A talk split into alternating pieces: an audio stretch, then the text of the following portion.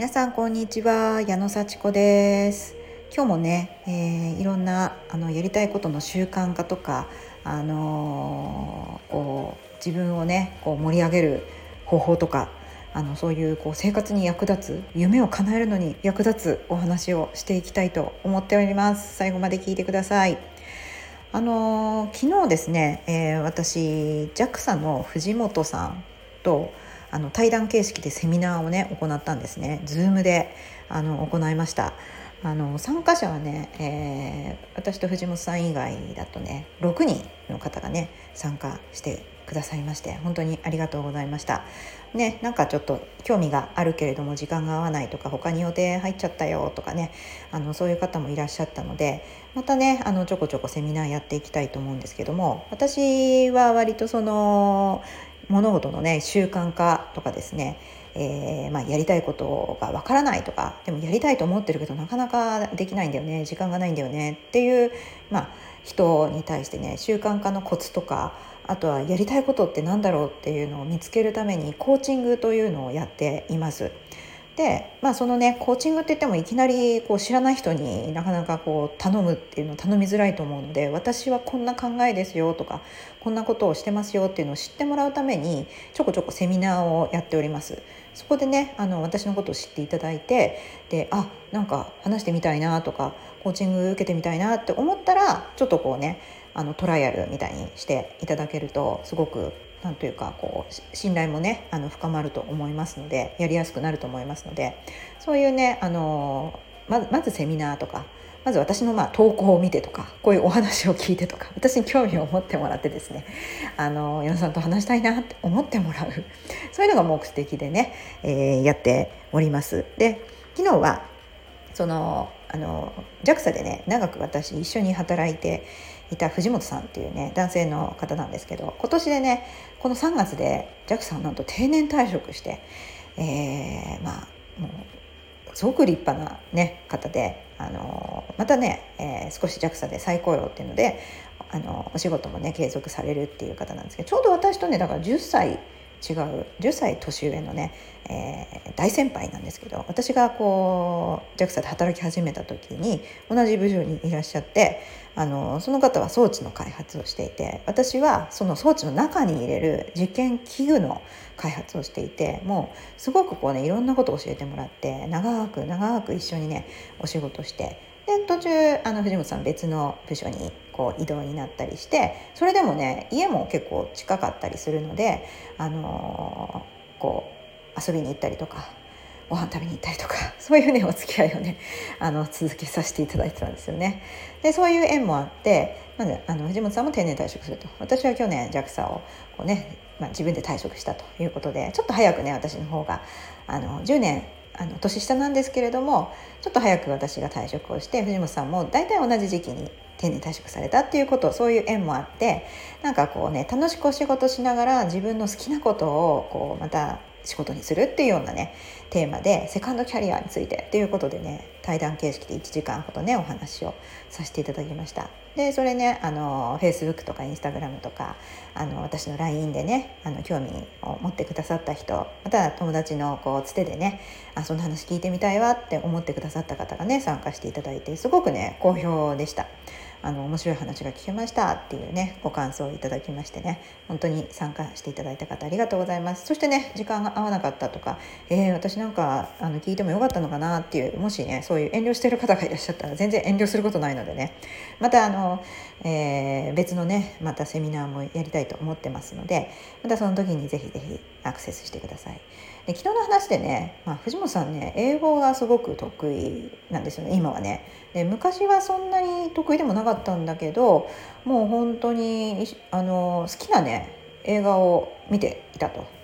いうことで英語でね見ててもうずーっと見てたそうなんですよね。それで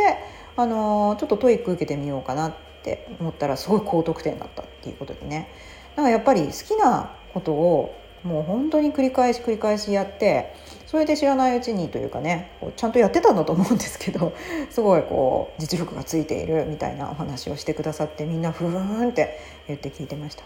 それでねあのまあそれはねあのやっぱりこう試験勉強とか資格を取る時の勉強とか勉強しなきゃいけないっていう時にはなかなかモチベーションアップしませんよねと。でそういう時にどうしたんですかっていうお話が出たら、まあ、そう仲間を見つけるっていうことをねこう強くおっしゃってましたね。同じようなことを目指すような仲間の中にこう行ってみる。仲間と近くに行ってみるとか探してみると。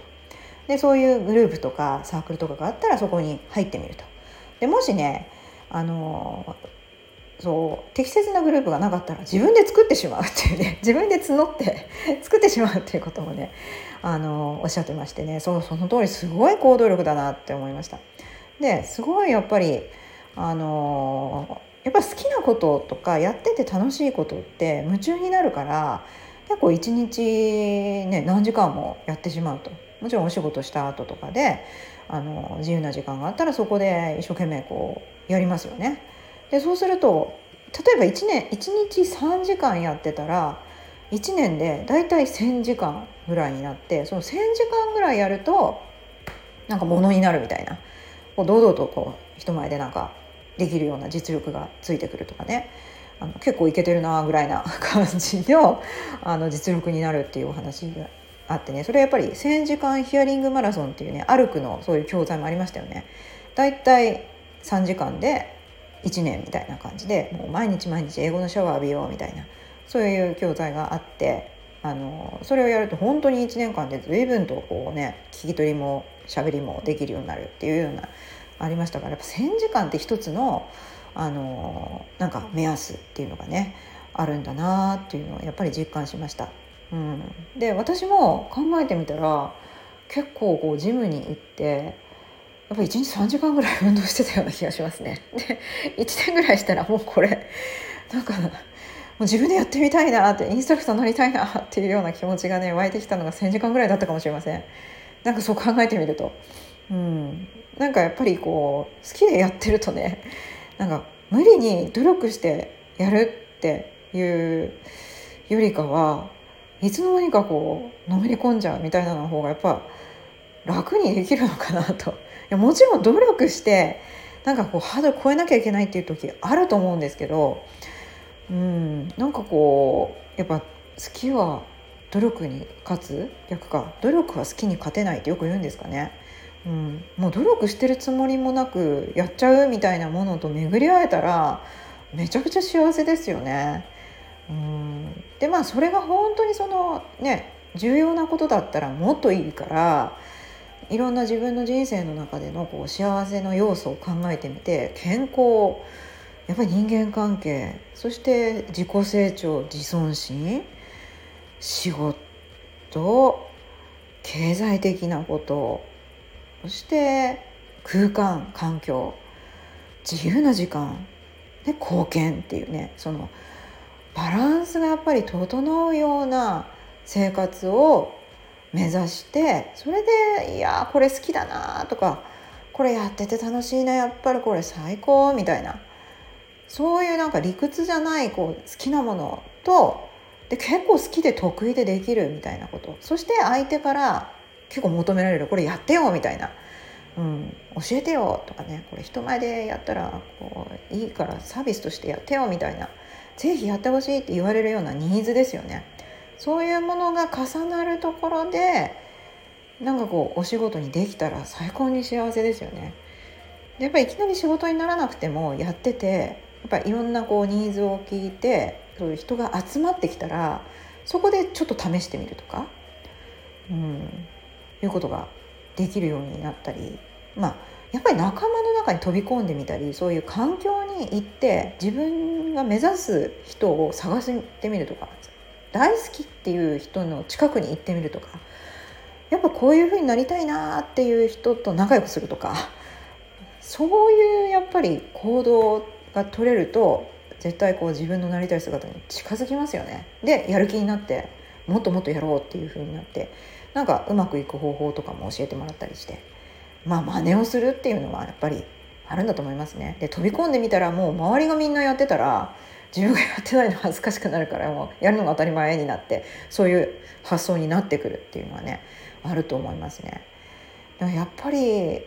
なんかこう好きなことをやり続けるにもちょっと工夫が必要である程度ね自分で好きでやってたらその先をレベルアップしようと思ったら、まあ、仲間を作るのがいいですよね。うん、本当にその仲間って大事だと思います。やっぱり今こうねネットとかがこう発達してね昔だったらこうリアルでしかサークルとかできなかったけど、ね、こういうネットで Zoom で、まあ、サークルやったって、ね、集まってくれる人集まるわけですからそういう中でやっぱりこう同じようなことを目指すような人たちと出会ってモデルを探してそれでまたそっちの方向に向かって時間をかけて行動していく繰り返し繰り返し修練していくっていう風なのがねいいんじゃないかなと思います。でやっぱりねなんかのめり込んで何かのバランスを崩すとかいうのは やっぱり良くないのでその全体のバランスを見てまあでものめり込んじゃうものはねやっぱりのめり込んじゃうのかな。うんそれもやっぱりお金とか時間とかのかけ方なのでギャンブルになったらちょっとね良くないですよね。まあそれもね自分への投資っていうことを考えつつしっかりとこう楽しい感情をやっぱりこうゲットするためにはいあのいろいろ工夫はできると思いますね。そんな感じのね、えー、ことがまた発見できたね。すごい。私にとってもいいセミナーだったなと思いますので是非ねもう私のセミナー結構外れないです。今のところ。全然あの1ヶ月に一遍とかあの小さいセミナーは1ヶ月に2回ぐらいやってるのであの是非ね遠慮なくはいあの顔出してみてください。いろんなとこであの告知とかアナウンスしててなかなかあの全員に届いてないかもしれないんですけどもあのぜひ私の Facebook とか LINE とかあのフォローして、えー、申請いただいてですね、えー、私に興味があればぜひあのアクセスしていただけるといいなと思っております。はい今日も聞いてくださってありがとうございました。それじゃあまたね